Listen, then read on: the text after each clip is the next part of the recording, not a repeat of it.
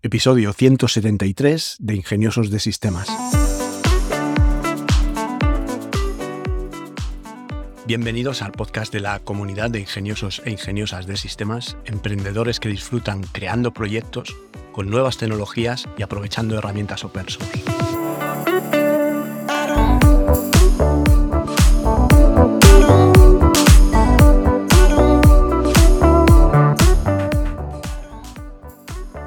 Hoy es miércoles 14 de diciembre de 2022 y hoy hablaremos de objetivos. Pero antes déjame que aproveche para recordarte que en tecnolitas.com tienes un plan de asesoría tecnológica que por tan solo 3 euros al mes, sin permanencia, puedes hacer cualquier pregunta sobre blockchain, NFT, inteligencia artificial, realidad virtual, herramientas de software de código abierto, implementaciones web, flujos de trabajo, negocios digitales, lo que necesites preguntar. Te registras al plan, en la parte privada de la web me pones la pregunta y a partir de ahí nos hablamos por correo electrónico. Hoy, pese a que es miércoles, vamos a cambiar un poco de tercio y vamos a dejar el tema de los proyectos de inteligencia artificial para descansar un poquito y hablar de un tema que me parece muy interesante a la hora de fijar objetivos, porque yo creo que una de las cuestiones más importantes a la hora de emprender es el éxito es rodearse de pequeños éxitos o alcanzar microéxitos que te van dando un poco la energía para dar el siguiente paso y para seguir y un poco la ilusión que necesitas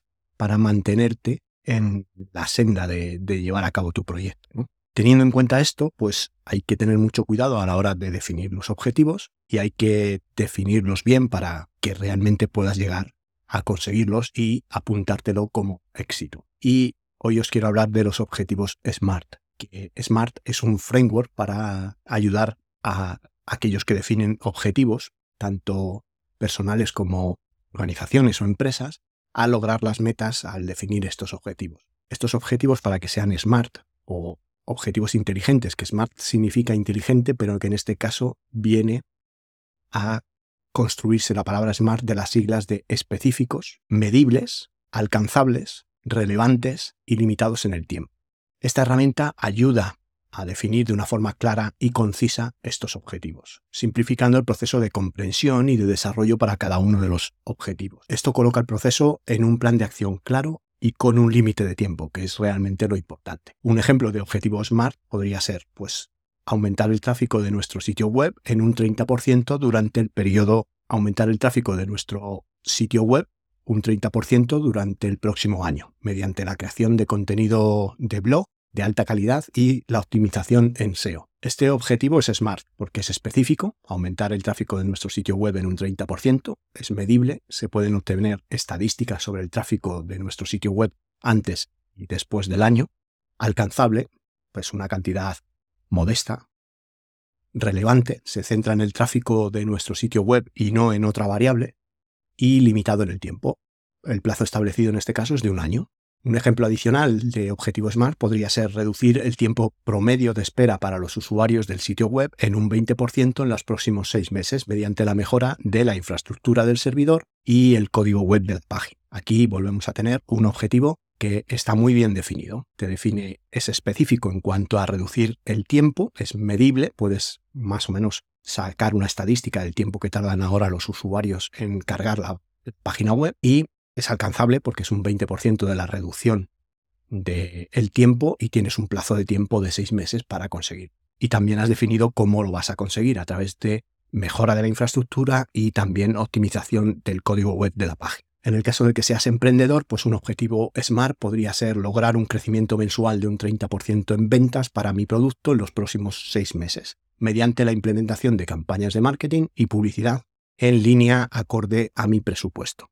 Estás definiendo algo muy específico, algo medible, algo alcanzable, que para ti es muy relevante y que dura seis meses. En este caso también es un objetivo SMART. Espero que con estos ejemplos pues, podáis haceros una idea muy precisa de lo que se trata de conseguir aquí. Se trata de establecer metas que están muy bien definidas para que puedan ser éxito y nos ayuden a seguir adelante. El uso de esta herramienta para definir objetivos es esencial cuando se está emprendiendo para mantener el enfoque y la productividad, ayudando a definir objetivos cuantificables y razonables. Esto también te permite hacer un seguimiento del progreso con la tranquilidad de que los objetivos son realmente factibles. Establecer objetivos SMART te puede ayudar a encontrar mejores estrategias para cumplir con tus metas y maximizar los resultados en tu emprendimiento. Hablemos ahora de las buenas prácticas para definir estos objetivos. Una buena práctica para establecer los objetivos del tipo SMART es hacer una lista de acciones concretas y definir un plazo realista para lograrlas. En primer lugar, es importante asegurarse de que los objetivos sean realistas y alcanzables. Una vez que se haya definido el objetivo, es necesario establecer cada una de las etapas que se involucra en la consecución de este, enumerar los pasos específicos para llegar a la meta, así como los recursos que vas a necesitar para lograr el resultado deseado. Esto te ayudará a mantener el enfoque en este objetivo y el secreto es no definir muchos objetivos que tengas que solapar o hacer simultáneamente para que no pierdas este enfoque que la propia definición del objetivo te ayuda a mantener. Algunos de los ejemplos que podemos encontrar es, como hemos hablado, pues aumentar el tráfico web en un 25% durante los próximos seis meses con contenido en redes sociales estratégico, analizar el mercado y desarrollar una estrategia para aproximarte a tu segmento objetivo. Este es un objetivo SMART porque es específico, analizas el, analizas el mercado y desarrollas una estrategia para aproximarte a un sector medible. Se pueden medir indicadores de éxito tales como tendencias de mercado, informes de participación en los segmentos de nuestro objetivo y estadísticas de ventas. Alcanzable. Se puede determinar el objetivo con una investigación comercial apropiada y relevante que se centra en el segmento objetivo y no en otra variable. Y limitado en el tiempo porque hemos hablado, bueno, de un plazo apropiado para llevar a cabo esta investigación. Otro ejemplo sería aumentar el engagement o el compromiso de nuestros seguidores en la comunidad en un 20% en los próximos seis meses mediante la creación de contenido fresco y original. Fijaros que en la definición del objetivo no solo se dice qué es lo que se va a hacer, sino que también se dice cómo, para qué y cuándo. Este objetivo que acabo de decir es SMART porque es específico, aumenta el engagement de la comunidad en la marca hacia la marca en un 20%, es medible, se pueden medir los índices de compromiso, comentarios y reacciones. Es alcanzable, el aumento del 20% es un objetivo desafiante pero razonable.